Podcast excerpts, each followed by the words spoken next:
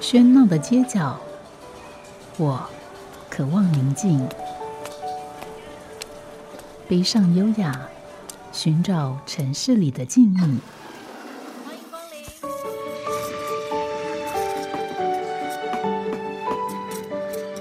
临。一杯拿铁问候，我们在书里相遇。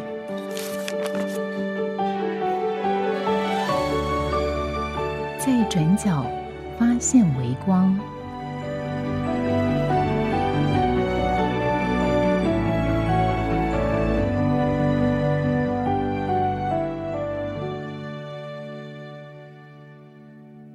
欢迎收听今天的《在转角发现微光》，我是吴嘉恒。今天我们继续上个礼拜的来宾，仍然是邀请在雾峰的熊与猫咖啡书屋的伟伟跟小熊。那上个礼拜我们其实呃对这样一家书店，不管听众朋友有没有去过，我想去过都值得再去，没有去过的话，真的可以找个时间安排一个小旅行，不管半天、一天，或甚至在那边过夜。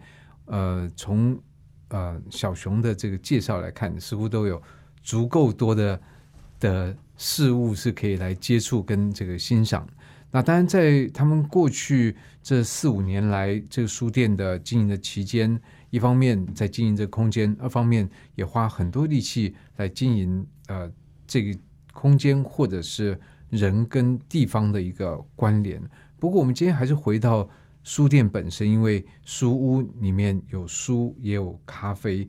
那一般我们讲到这个书店，就会跟它的规模大小有关。因为如果今天是一个很大型的综合书店，我们就不用问说，请问你们到底会陈列什么样的书？因为它基本上是以综合，就各类型的书籍都会有。那呃，如果是比较所谓独立的，或者是比较规模小的，我想第一个问题就会浮现出来，就是不同的书会吸引不同的读者。那不同的书其实又跟这个书店主人会有很大的关联，所以在这个书店里面，你们会陈列大概多少的书，以及什么样类别的书呢？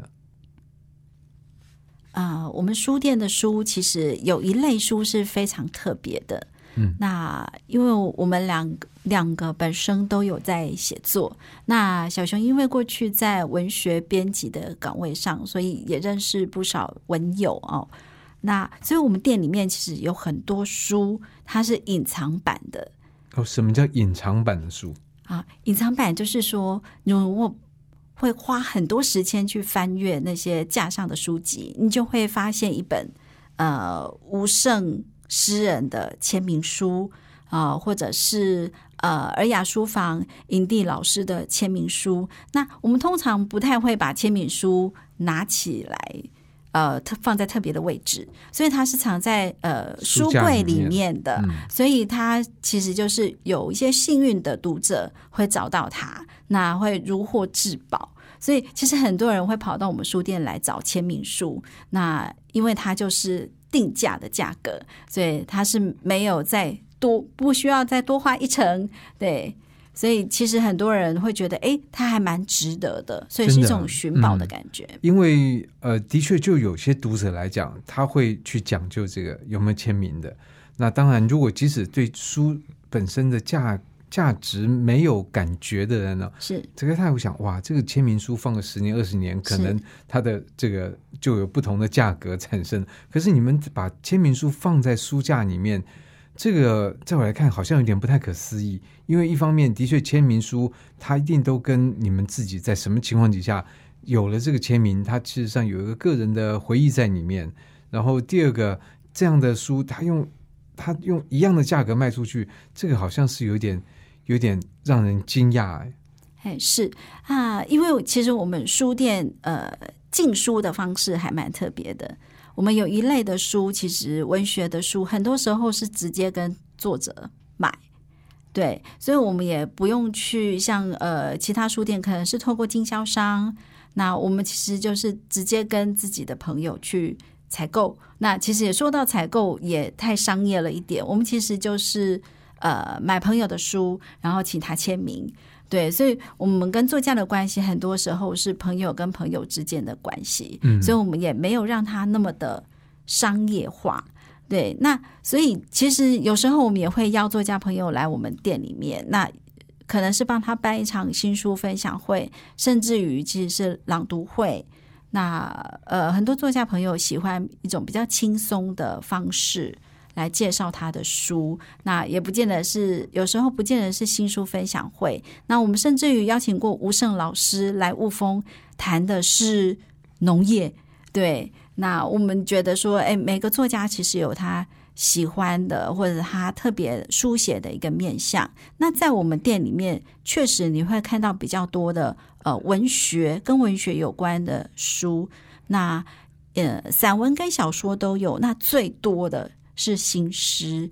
那我们有一两位是诗人，对。然后我们有一个很特别的小房间，它是在二楼。那我们二楼的书其实是跟大家分享，没有在贩售的。那呃，眼尖的朋友或者是呃知道其中门道的朋友，会特地上二楼的小房间去窝在里面看书，因为那一整间全部都是诗集跟诗的评论。那那其实是小熊跟我们从小到现在的收藏。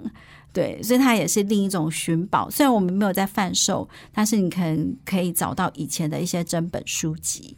嗯，所以从这样的一个介绍，我相信就可以了解到，的确，嗯，就是这个你们的书店其实是跟很多书店不太一样，因为很多书店它的店。不管它的店主人跟这个作者其实并不会直直接联系到，是。可是，在你们的这个陈列，等于也是两位是诗人，然后两位的之前的工作跟这个呃编辑出版有很多关联，所以呢，呃，你们等于是不是从一般的出版社的呃经销商的角度来进书？我想这也就会呃意味着，在这个书里面很多的书籍是文学类。对，没错。除了文学之外，那你你你们会？陈列其他的或者贩售其他的书籍吗？会的，对，因为嗯，其实很多人不知道，我们两位学的其实是社会学。那我们目前在做的一些呃，我们自己常看的书籍，我们就会把它摆在书店里面。比如说，最近我们在呃在了解地方创生，或在进行地方创生，所以我们书店里面就会有一些地方创生的书。那呃，其实从开店到现在，我们一直会放很多跟文化研究有关的，那跟农学有关的，对，那当然也有社会哲学的书。那社会哲学的书，其实，在雾峰是比较少人阅读的。对，这就是我刚才要问的，想要问的问题，就是小熊其实提到，就是说在这边这样有一个书店，那呃，也提到在周边事实上很多的居民他是务农的，那你怎么？怎么就不太能够期望说务农的走到书店里面来？这不太是他的生活经验。那今天更不要说可能，但这没有什么歧视意思，只是说一般的概念里面觉得哦，在雾峰你还陈陈列这个文化研究或社会学的这个呃书籍，那你的读者是谁在哪里？那像主持人刚刚有提到说，哎，对，那务农的人那很有趣。我们店里其实上周我们最近跟蜜蜂。很有缘，对，那会飞飞嗡嗡，对对对，小蜜蜂是的，因为很很多人不太清楚，雾蜂其实是嗯产蜜，台湾产蜜，因为很多的很多的，对对对对，它产量其实是相当高的。那在雾峰有二三十个蜂农，对，所以如果我们要做一个。小蜜蜂地图，那恐怕会很密集。那我们在上周，因为我们有聊到城市养蜂，那目前呃，熊与猫咖啡书房跟大屯社大呃有合作，对，所以我们也有聊到说有没有可能来做城市养蜂。那所以我们就邀请到我们雾峰知名的养蜂人家呃宋威婷班长。那他上周来我们店里的时候，我刚好手上就拿着两本就叫蜜蜂的书啊，它是绘本。那可是其中一本绘本，其实它开开数非常的大。那那本绘本其实呃很很严谨，你要说很严谨，可是又很轻松的介绍了蜜蜂的很多知识。对，那呃我们的蜂农朋友，那宋威霆大哥看了就跟我说：“阿丽黑能不没瓜？”好，我说我的书才刚到手啊，热腾腾的他就买走了。对，其实，嗯，我我们一直在做的事情就是，我们不只是把蜂农或者是蜜蜂介绍给大家，就是说，啊，哎，这个蜜蜂是纯的哦，哈，所以各位听众朋友来买，我觉得绝对不是这样的。对，对，我们觉得最重要的是，其实我们一直想要做跟教育的连接。嗯，那蜂农其实他自己本身他并没有跟教育系统去做联系，那我们反而是透过我们的角色来串联他。对，对，其实刚刚伟伟这样提到，我是觉得，嗯。有点意外，而且我觉得哇，有一点不能说感动，而是说，对，这就是因为我我听你这样讲，我想到刚才我提到，就是说啊，好像这个呃，在这边卖这个书，那跟务农的人有什么关联？这些等等。其实我这样讲的讲法，第一个它是一个偏见，然后第二个在后面其实有个假设，这个假设就是我们现在呃时常发生事情是大家脱离教育系统之后就不念书了，因为我们把教育在跟念书跟考试这个东西。绑在一起的结果，使得很多人离开这个这个恐怖的环境之后，能够不要去摸书就不要摸书。但是其实忘记了，我们在这个社会里面的很多事情，这环境在改变，我们也不断在吸收很多的讯息、很多的知识。而所谓的看书这件事情，其实是取得知识的一个比较有效而且便利的管道。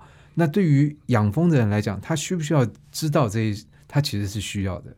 那等于说，今天有一个蜂农来跟你说：“哎，这这两本书卖我。”其实我觉得他就回到一个书这件事情为什么在人类社会存在这么久的一个最基本的事情，就是我想要知道。是，嗯，所以你们在这中间扮演这样的角色。呃，我们其实很多时候我们会希望，呃，蜂农可以走出来。比如说宋威霆大哥，他其实具有一身真本事。比如我们对于我们自己做不到的事情，我们都常常充满感动。比如说养蜂这件事，你就觉得哇，好难哦。那宋大哥他他其实目前有想要做一些教育推广的部分，所以我们能帮他的就是，我们认为呃，其实台湾很多人民，我们吃。蜜蜂所产的蜂蜜，但是我们看到，我们按理讲应该要跟他做好朋友，可是看我们看到那个小蜜蜂就躲很远，有没有？你是我的朋友，但是你不要来，你离我远一点。对，我们就觉得说，哎，这样是不对的，所以应该要带领民众认识蜜蜂。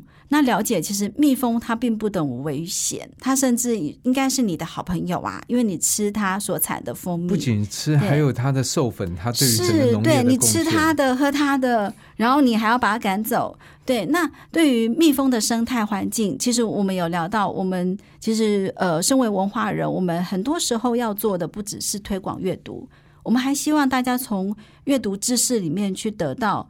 呃，比如说生态环境的平衡跟小蜜蜂是很有关系的。那雾峰其实是农业城镇，那农业城镇就会牵涉到一些你可能就会用药。好，那撒农药这件事情对农民而言，他可能觉得没有那么重要。那农民觉得没，他觉得他应该要撒农药。那人民而言呢？那就是对我们一般民众而言，我们觉得他离我们很远。所以我们想做的就是要让民众了解到，其实它对我们也很重要，对小蜜蜂很重要，对我们也很重要。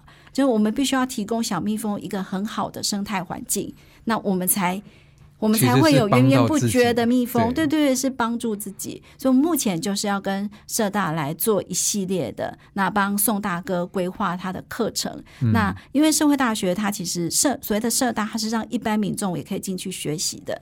对，所以我们希望说可以透过，比如说呃六个礼拜的一个蜜蜂的一个课程，那你就可以了解到它是怎么产制的，以及小蜜蜂们需要什么样子的生态环境。然后我们民众其实可以很积极的为它营造一个很好的环境。你不一定要真的在城市里面养蜂，可是你可以帮它创造一个很好的环境。嗯，在一个农业城镇，好开书店。那当然，呃，或许我们有机会帮忙推一下在地的农产品。那除了这个之外呢，呃，我们有龙眼花茶，也有紫锥花茶。那可以请伟伟介绍一下。嗯，好。关于这个茶跟咖啡这件事情呢，我们先休息一会，因为刚才我们其实谈了，在这个书店里面比较核心的，就是出现在这个这个店名里面的书是怎么一回事。好家庭联播网。中部地区古典音乐台 FM 九七点七，北部地区，Bravo FM 九一点三。在今天我们邀访的仍然是呃雾峰的熊与猫咖啡书屋。那刚才我们讲了书的部分呢，那就是也要谈一谈咖啡，而且刚才小熊还提到茶，所以这个咖啡跟茶是来到这个书店的人的可以享受的部分，然后也是可能很多人主要来这边是为了要喝你们的咖啡吗？呃，我想就是说，我们既然店名哈“熊与猫咖啡书房”有“咖啡”两个字，那么那许多 Google 来的哈，那他当然就是呃，他就是要坐在一个呃，他们大概都还看得到网络的照片，呃，在坐在一个温馨优雅的空间里面来休息一下，然后喝杯好咖啡。那我们的咖啡是手冲精品咖啡哈，今天这个是我们想推广的这个咖啡文化啊，就是你能够喝单品咖啡，基本上你已经进到比较有文化层次的咖啡消费。嗯、你的意思是说喝那个呃基隆咖啡就比较啊、就是说它的文化层次不太一样。哦，怎么个不一样？因为一般的单品精品咖啡，那么它是注重食材履历啊，那么呃，那一般咖啡的命名，譬如说肯雅嘛，啊，那就是肯雅是一个产区啊，啊，那肯雅的什么庄园啊，比如说那另一种也是很受大众欢迎的，呃，就是这个耶加雪菲，它是来自伊索比亚耶加雪菲产区，那大概那接下来就是庄园，什么沃特孔家庄园，那它是有一讲究这么多，是这个就是一般的，其实它很简单，它就是它的命名是来自于呃它产在什么地方。所以当我们喝一杯咖啡，那我们去呃在喝咖啡之前，我们就会去呃，如果你客人不主动问，我们也可能会主动介绍这是产自哪里的咖啡。那一个一种农产品啊，一种作物啊，那它来自某个地方的风土，其实那个地方有它的文化啊。我记得。呃，我第一次哈、就是我还没开咖啡店之前，那第一次去喝到这肯雅这种咖啡啊、是在也是另一家精品咖啡店。那一般人啊，看到菜单，哎，肯雅咖啡是什么味道啊？我就问那个店主人，店主人就跟我说，呃，就是有黑莓的味道。对我觉得这都很玄，就讲了，你只觉得好像更复杂，就是有着黑莓还是什么皮革，我是不知道。是是是。那但是那时候我就在我的品尝经验里面，我没有黑莓的味道的记忆，我就说不好意思，我好像只有吃过什么黑加利软糖哈。那那但是那可能是香精，不是纯的黑莓的味道。那你还有什么方式可以让让我更认识？他是说好，那那乌梅啊，酸梅总有吃过喝过吧？我说哦，那这样我就比大概了了。好，嗯所以其实这是一个比喻的过程，也就是说，今天肯雅咖啡哈，那他说，哎，这个有黑莓的味道，或者是有乌梅的味道，并不是它掺杂了黑莓或乌梅，而是说那是一个比喻。因为这种比喻事实上也时常发生在比如说葡萄酒啊，或者是是威士忌啊是。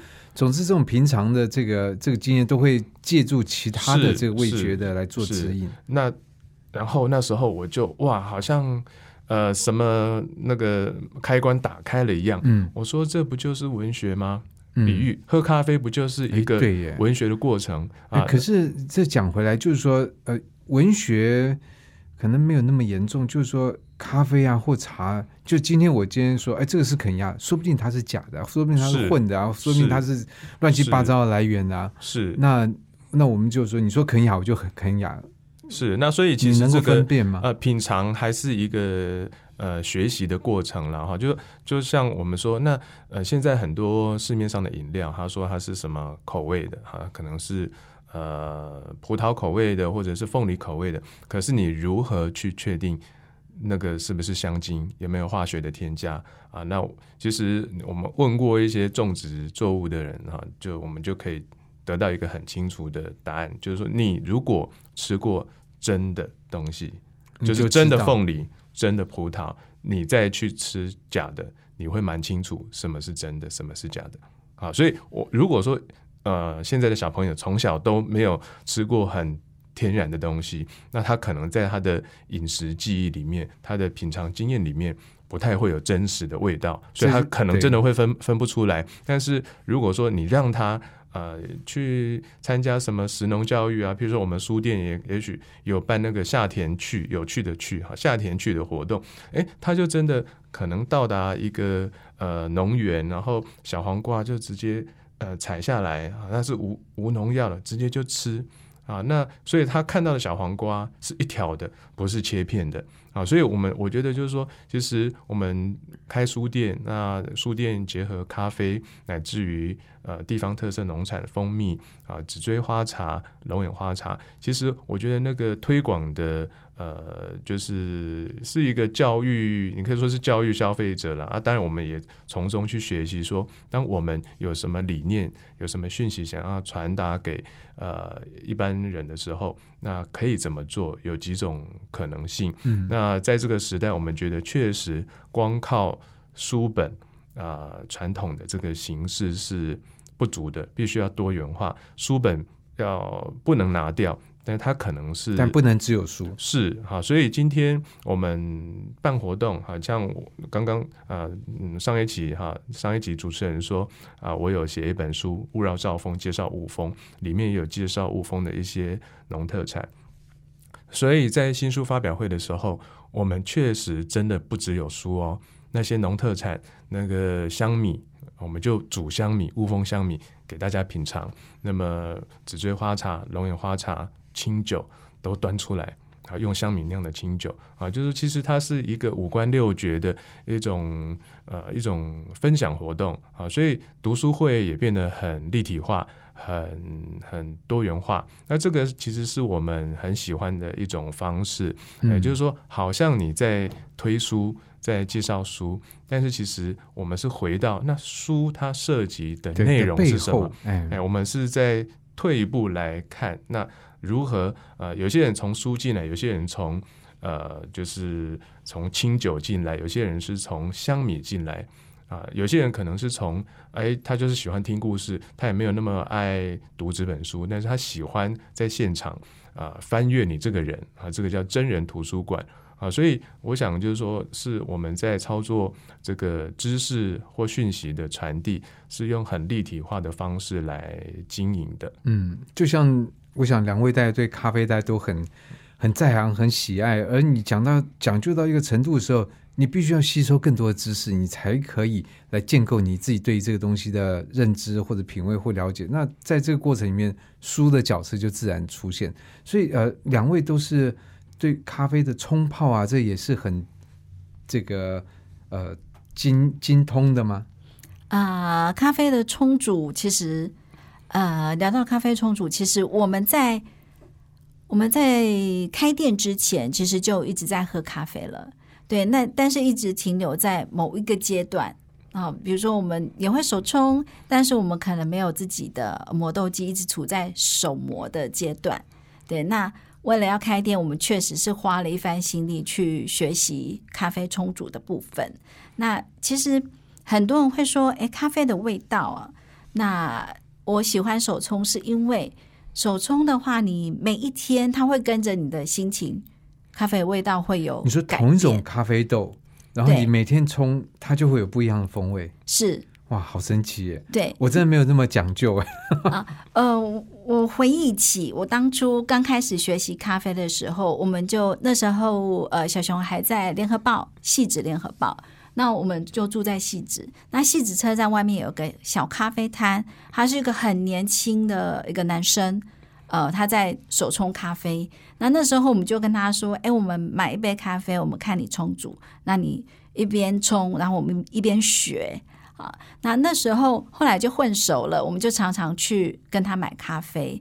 那有一天呢，我们就在现场喝了他冲煮的咖啡，我就跟他说：“哎，今天的咖啡。”哎，今天的肯雅咖啡有点涩，对，然后他就很心酸的跟我说，嗯，对，因为那个我失恋了，哈，对，我印象就非常深刻，对，那我觉得手冲咖啡它真的，虽然这是一个，我觉得是拿它建筑在他的痛苦上面的一个笑话，对，但是我觉得真的有时候你是喝得出来咖啡的变化的。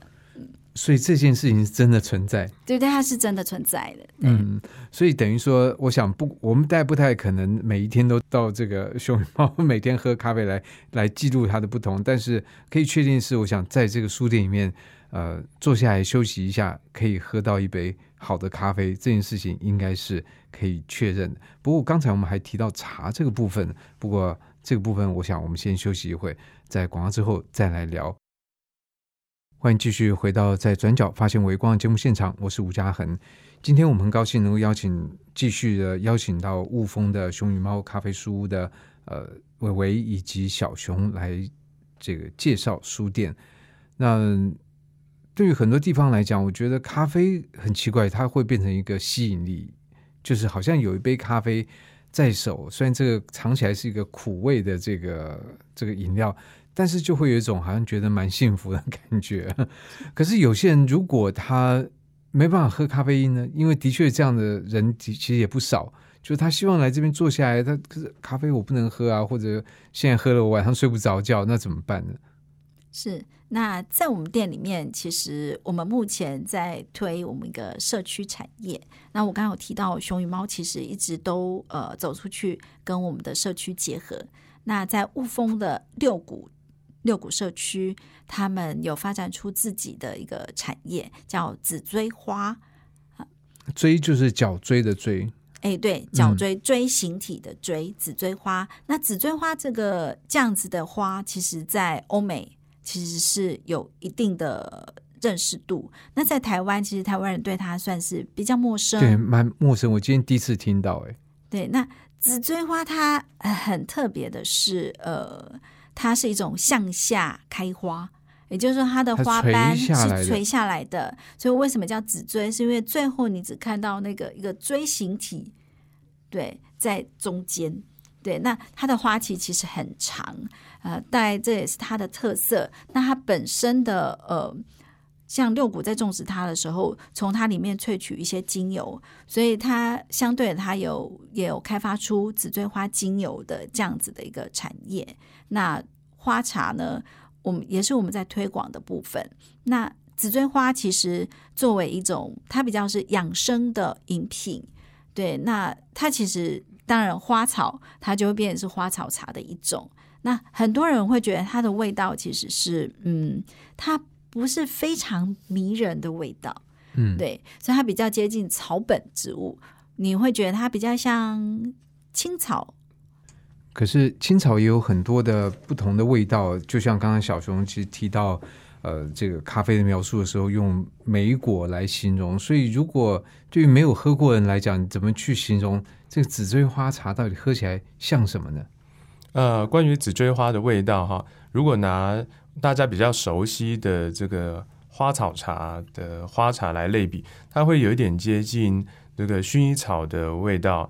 那么，那我想就是说，我们介绍紫锥花茶哈，呃，在我们的书店兼咖啡馆来呃对民众呈现哈，其实有一个有一个隐藏版的目标。你们隐藏版很多？是啊，是啊。那我们是希望呃透过这个呃紫锥花，我们说，哎，客人要不要喝一杯紫锥花茶？他通常就像我们主持人。的反应什么？对，好，就是从这里还没喝开始，我们就会开始介绍紫锥花啊。那或许它的味道是比较养生茶的味道啊，但是我们会介绍这个花是很漂亮的一种花啊，向下开花，然后是紫色的。那么呃，甚至在它的花期啊盛开的阶段，我们有时候会去跟六股社区。讨一盆来啊，就摆在我们的书店，让民众可以看得到。哎，那这种花是一种呃抗毒性很高的呃可食性的花种。什么叫做抗毒性？哎，就是说它如果说你呃第一人会有。感冒嘛，生病嘛，那可能是有病毒啊，所以你常喝紫锥花茶是可以提高免疫力。那么，那有一个呃，这不是传说，这是事实哈，就是你呃，如果像以前印第安人他在呃看在哪里被毒蛇咬伤，如果他可以立马采集到这个紫锥花，它是可以帮忙解毒的。啊，所以可见这一种呃花草啊，它的抗毒性啊的能力有多强。所以欧美的保健食品，紫锥花是很普遍的食材。那现在台湾也慢慢的风行，重点是我们六股社区在中兴大学的技术辅导之下，他把这种很难种植的食用紫锥花种植成功，而且发展为社区产业。所以这也是在台湾比较种植比较大大面积的紫锥花的。的聚落吗？是没错，而且重点是它的技术门槛很高，呃，不是每一个地方呃谁想种就可以种得起来啊。那重点是说，那紫锥花作为六股社区产业，他们的营收百分之十是回馈到呃社区关怀据点的营造，而这个社区很令人感动，它成立了全台湾第一个儿少志工队。啊，所以我到他们社区，我看到，哎，不是一般社区都是老人家，那服务老人家的是比较没那么老的老人家啊。我在这个社区看到啊，高中生、国中生，他们在为长者服务。我就想说，这怎么办到的？一般年轻人对，这都是死小孩。你你是台台上老师在讲课，他在底下划手机，为什么？哎，这里会出现这样的小孩？那我想是说，这个社区他们有一种很高的凝聚力。那么，呃，我记得现在的总干事哈林家珍总干事，他曾经呃跟我说过，为什么他要投入社区营造？他就说一句话，他说：“因为我以后也会老啊。”我不过是在为我老后，呃，也要享受一个更好的这个社区环境啊，还有互助网络。那我不过是从现在就开始做而已。哎，所以我想说，我们推紫锥花的一个重要的原因，就是要让外界的朋友能够认识我们雾峰有这么一个六股社区，那有一群人在做这样的努力，而这个花其实也很迷人。我们也会慢慢的去推紫锥花的相关的呃文学诗歌的书写啦啊，那么呃我们你们自己要来写，我们自己来写，我们也会。做一些活动，对大家一起来写。那么，呃，或者是办写生活动啊，我们就以紫锥花为题材来画画啊，有很多的可能性。那紫锥花可以入菜吗？可以，也也有饼干。其实它的呃，它的呃相关的产品和加工品啊非常多。我们未来确实，比如说什么样的呃，紫锥花有饼干呐，然后也有这个。保健食品啊，像药丸似的啊，也有这个香膏啊，也有香皂啊，啊，非常多元，洗发精啊什么是是，那精油也不止一款，有什么疗愈型的，就舒压型的，也有那种很强烈的感觉的提神。你们自己有用过吗？啊，有，而且呃，我们目前哈，其实雾峰哈，其实是台中哈，比较靠山区啊或山上。有有一种很大的特产，大家都不太喜欢，叫做小黑蚊啊。大家的确是听到小黑蚊很害怕。那小黑蚊它其实不是叮，它是咬，它让你产生过敏反应啊。那我因为我们呃在都市生活那么多年，回到雾峰嘛，那就是我欢迎你就多咬一咬。呃，那所以现在免疫了吗？哎，这个是看体质，像我的话被。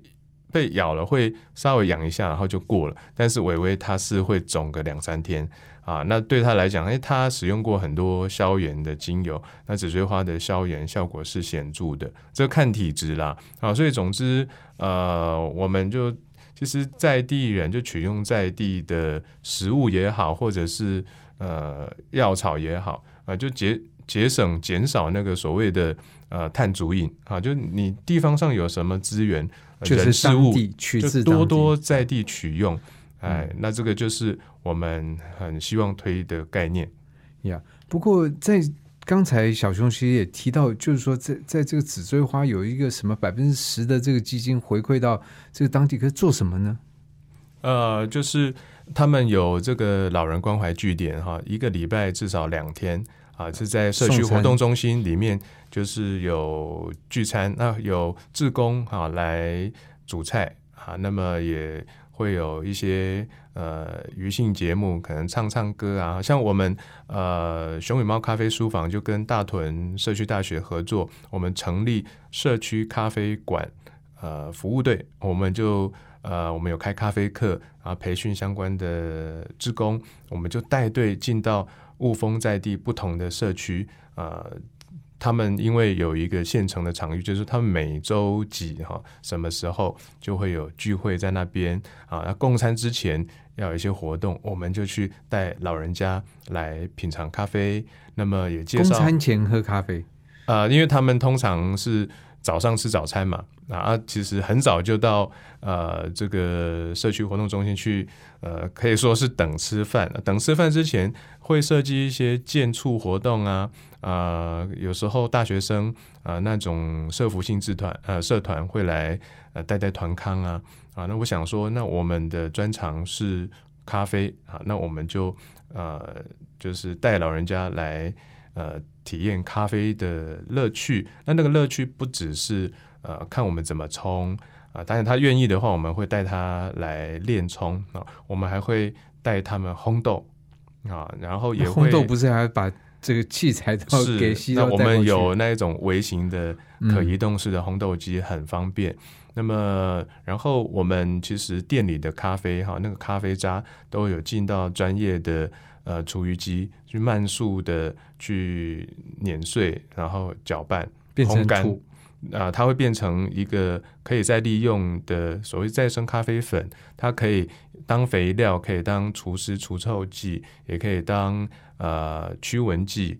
那么有很多的功能，那么也我们也就是利用这种再生咖啡粉来做呃这个呃清洁皂啊手工皂的制作 DIY 啊，所以呃有有千变万化的活动手法。对，这样听起来，其实觉得好像书真的在里面是一个最安静的部分，最静态的部分，因为在这里面其实有很多想法、很多做法跟社区来做这个结合。那其实，在这个当然有个问题，就是说，来到这个店里面，如果他喝了这个紫锥花茶，他们一般的反应怎么样？呃，一般紫锥花茶，我们其实，在店里面，紫锥花茶都是呃比较类似奉茶的概念。对，因为我们目前是在做推广，对大家对于紫锥花茶，呃，会引发他的好奇。那我们刚刚有提到说，那个在地特产是小黑蚊嘛，所以通常只要走到我们骑楼，小黑蚊就会来了。对，所以其实大家都会想要试试看，用用看。对我们其实主要还是在帮社区做推广。就来涂一涂。对对对对对，嗯我就会拿精油给他们试试看。那你有没有现身说法，表示说自己被咬之后果然有，有我就是最佳范例。对我目目前我回到雾峰之后，我只有擦这个紫锥花精油可以消肿，其他各种精油我已经都试过一轮了，完全没有效。对，所以 我会这么推紫锥花，是因为我呃呃深受其利。对嗯对嗯，然后深受小黑蚊之扰。哎，对，目目前小黑蚊都还没有办法跟我和平共处。嗯，对，就是回来四年多，但是他还是当我是客人。不会，就是因为你这个细皮嫩肉很好吃，所以他当然要要来咬你一下，这样 才才算是比较欢迎的这个意思。所以，如果现在一般的这个呃人来到雾峰，他周间的话就就会看到你们挂一个呃 close 的牌子嘛。啊、是那呃，应该说我们铁门是拉下来，但是我们骑楼有一个飘书箱啊，所以这个呃飘书箱，它首先就是你是就可以取用它的资源，不管你是要呃就是带回去读，或者是我们呃其实，在骑楼也摆了桌椅，还是你要坐下来读都可以啊。那么旁边还有一个捐书箱，所以你也可以捐书。那捐书箱旁边还有一个小猫屋。啊，这个是我们也想推一下 TNR 了哈，就是其实我们的猫哈，呃，可里可外啊，那经常它是在外头活动，那么它是一只剪耳的猫哈，TNR 就是你结扎后原地放回啊，这种方式是可以稳定一个街区的流浪动物的数量，因为它结扎过后，它就不会再生，但是它能够巩固它的地盘，不会让呃太多的猫狗进到这一个区带啊，所以我们会让我们的呃猫店长哈、他叫米踢啊哈，呃米老鼠的米踢是踢足球的踢，米米踢是台语的谐音啊，一种食物哈，嗯，哎，那么有他的小猫屋，他也在那边活动。呃，可能我们不在的时候，呃，民众有机会经过，然后接收到他的招呼。嗯，所以不管怎么样，就是说。对，听众朋友听的千万不要周间去，周间去就会 这个碰到唱空空城计，顶多接触到一些书，然后看到你们的这个店主的正店的这个猫。那呃，在未来的话，可不可以最后我们来谈一下，在在未来你们会有什么计划吗？比如说这这一年或两年，你们希望把这个书店在，因为它还是相对年轻的一个书店，会展现什么样的风貌？啊，是。呃，今年呢，呃，我们打算把熊与猫咖啡书房变成一个社企书房，也就是我们把它作为一个大屯社大的一个学创基地。那所谓的学创基地是学习创新、学习创业，对，所以我们跟着大家一起营造。那呃，其实已经进行了两个阶段的课程，就是有来自乌峰，有来自外地的。所以这样的课程有多少人参加呢？呃，我们有限制人数，那因为它必须是比较呃，算是有点手把手，那甚至于大家需要讨论。对，那有些人他是真的想要开店，那他会有提出各种可能的方案，那我们会告诉他各种可能失败的。对，就是你可能会创业失败，那创业失败的有哪些案例？那创业成功为什么？他们会成功，所以来参加的其实都是你希望他之后，因为他自己有个想法，想要就像你们一样开一个什么样的店。对，那他很有可能是我们鼓励大家开一个创新的店。所以他可能他会不见得会是书店，那他可能会是一家咖啡馆，但是这家咖啡馆也许它是各种可能的咖啡馆，他会跟着呃你要创业的人，他今天如果是对于雾风有一定的熟悉程度，那他想要创造什么样的雾风，他就会把自己的理念放进去。所以我们是导引大家从这个方向去学习。那有些人呃有些学员他已经在准备中。要准备开店了，那有些学员是被劝退了。对，当我们告诉他说开一家店有多么的困难的时候，有些人就默默的呃劝退。但是 事实上呢，他即使不开店，他也会把一些观念传出去。因为我们在上课过程中，其实我们还是在介绍五风。嗯。那以及开店相关的一些商业经营的书，这也就会在这个过程里面被导入。是，就是书永远是我们呃传递知识的一个重要的通道。然后，那我想就是说，提到最新阶段，我们是作为呃学创基地啊，也跟在地多个团体或。机构合作，那其中一个很主要的机构就是大屯社大。那目前开的各式各样的培训课，有针对刚刚伟伟所说的，你想要呃在地方做一点什么，它可能是创业，那我们就有这个培训的机制。呃，你只要缴，其实不用缴太多钱哈，你就可以来习得相关的技术观念。啊，那么那另外有一个我们培训的对象就是大屯社大职工队，社大职工队目前有已经有五六十人，那未来我们会帮他扩增到一百人。那这个在地的文化服务能量是很可观的。那过去我们就是小猫两三只，结合在地的一些有心人士一起来做。那现在跟一个社大的呃职工系统来合作，哇，那个。呃，质量兼具了。那重点是他们必须要服务的能力，所以我们帮这个呃社大志工队分成四个组别：有飘书行动组，有社区咖啡组，有文化旅游组，有生态绘本组。那未来也会有报道文学组，我们会来做在地的美食地图哈。那这些培训都离不开知识。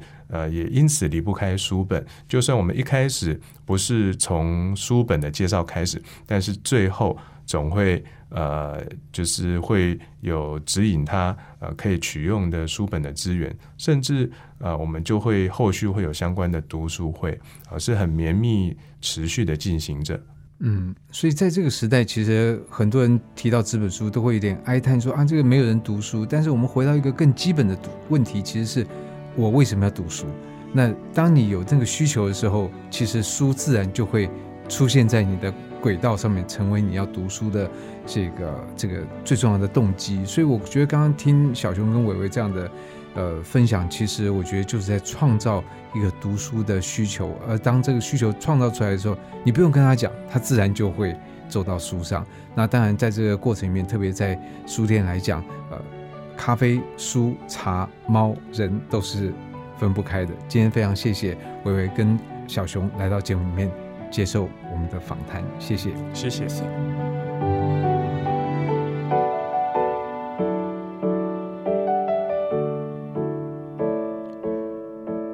谢谢您的收听。听完这一集，不妨也到书店走走，或许会有新的收获。如果您喜欢今天的内容，欢迎在 Apple Podcast 的评分留言，告诉我您的想法。我们下集再见，拜拜。